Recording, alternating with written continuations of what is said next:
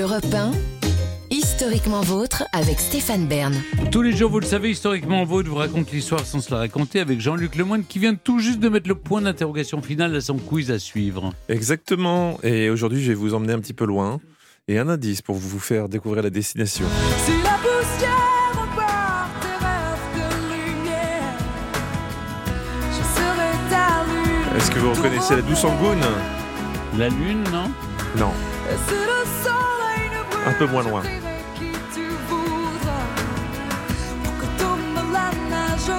C'est le Sahara. Ah, le Sahara. Le Sahara, la On neige par- au Sahara. On va parler du, du, du conflit sahrawite.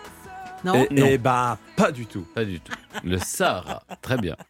Mais avant d'affronter euh, Clémentine Portier-Keltenbach pour cette joute du, du quiz, je vais lui laisser la parole. Elle nous raconte des histoires dont elle seule a le secret.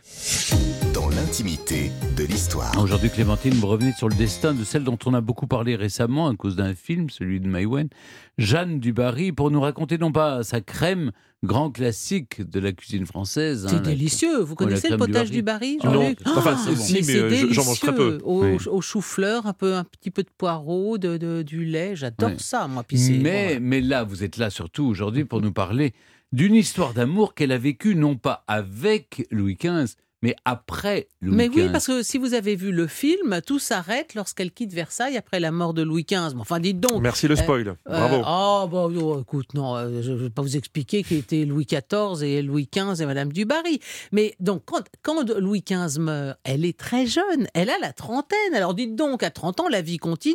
Qu'est-ce qu'elle va devenir? D'abord, elle est prisonnière d'État, parce que le soir même des obsèques du roi, elle reçoit de Louis XVI l'ordre de se retirer à l'abbaye du Pont-aux-Dames. Elle va y passer un an.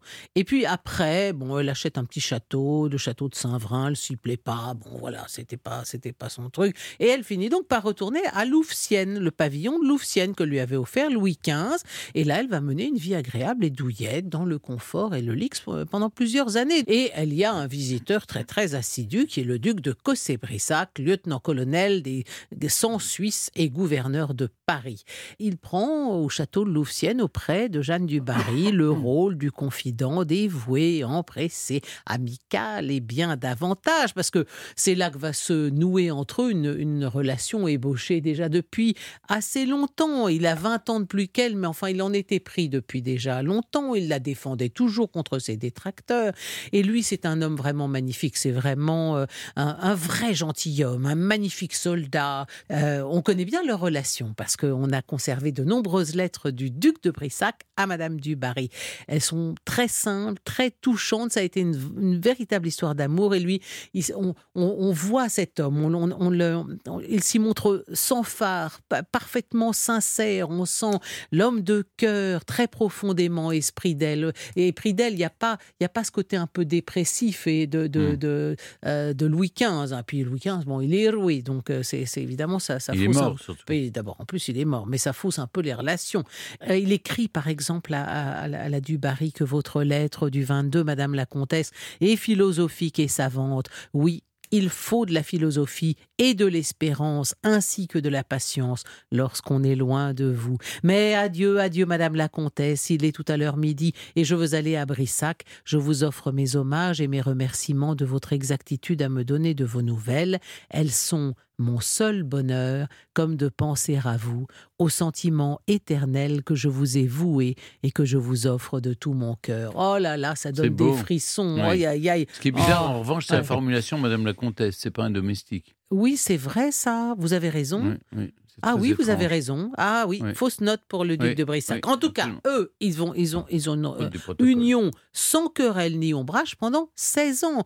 Et hum, c'est c'est auprès de cet amoureux-là, fort tendre, fort épris d'elle, fort riche, que la comtesse passe ses années de maturité et franchit la période de la quarantaine. À Paris, elle a un, un hôtel euh, dans le faubourg Saint-Germain à côté et un appartement à côté du, du sien. Euh, ils, ont, ils ont un goût commun pour les œuvres d'art. Et là aussi, ben, la, la grande fortune du duc de Brissac le- le- les aide à en acquérir. Il y aura un petit accro tout de même. Un moment, elle, elle- elle s'est fait courtiser par un Anglais, le comte Henry Seymour, qui est son voisin à Louvciennes. Ils échangent quelques billets d'où avec son anglais. Et évidemment, Brissac et Seymour se détestent cordialement. Ils lui font, ils font des scènes de jalousie à la du du Barry qui est un peu prise entre, entre les deux. Finalement, c'est Seymour qui va rompre parce qu'il ne supporte pas de la partager avec un autre. Et alors, dans une suprême élégance, Brissac l'emmène pour, pour la consoler sur ses terres à lui en Normandie. Donc, elle le trompait avec un autre elle, qui, qui part. Elle en est très malheureuse et son amant la console. Non, mais vraiment, c'est beau. Et tout ça aurait pu durer ju- jusqu'à leurs vieux jours. Hélas, la révolution éclate. Alors, la, la Dubarry a 46 ans à ce moment-là. Elle va euh, faire une chose très dangereuse, c'est qu'à à Louvciennes, où elle s'est re- retranchée, elle va accueillir des gardes du corps de Marie-Antoinette qui ont été blessés. Première faute, hein, mais c'est un, un autre incident qui va la perdre parce que le 10 janvier 1790, alors qu'elle passe la soirée à, à Paris chez le duc de Brissac pour y tirer les rois, son château est cambriolé. Donc ses robes, ses bijoux, tout est, tout est volé. On fait la liste de tout ça, on la placarde partout dans Paris. Donc tout Paris est au courant de, de l'immense fortune en bijoux que possédait la, Dubarry. Il y avait des émeraudes, des boîtes en cristal de roche, des bracelets, des médailles d'onyx. Et bientôt tout Paris se dit mais qu'est-ce que c'est que ça? Mais, cette femme est richissime. C'était une lourde erreur. La haine populaire éclate contre elle. On commence à raconter que ces diamants ont été en fait envoyés aux immigrés pour préparer leur retour. D'autant que les bijoux ont été retrouvés à Londres. Alors Madame Dubarry part à Londres avec son homme de confiance. Que n'est-elle restée à, à Londres, Londres, la malheureuse? Elle revient en France parce qu'elle se dit moi je suis quand même une femme du peuple. On va pas, on va quand même pas me reprocher de d'être une aristocrate. Bon, entre temps le roi a été arrêté à Varennes. Bon, elle est euh, elle est accusée de trahison. Brissac est arrêté. Elle, alors qu'elle se trouve chez elle dans son château de Lou- Louvciennes, elle entend des bruits, un cortège, des sans-culottes qui se présentent devant le château. Munis de torches, les hommes gravissent le perron, bousculent les vieux serviteurs qui tentent de les retenir, ouvrent violemment la porte. Parmi les lanternes, les sabres et les pics souillés de poussière et de sang.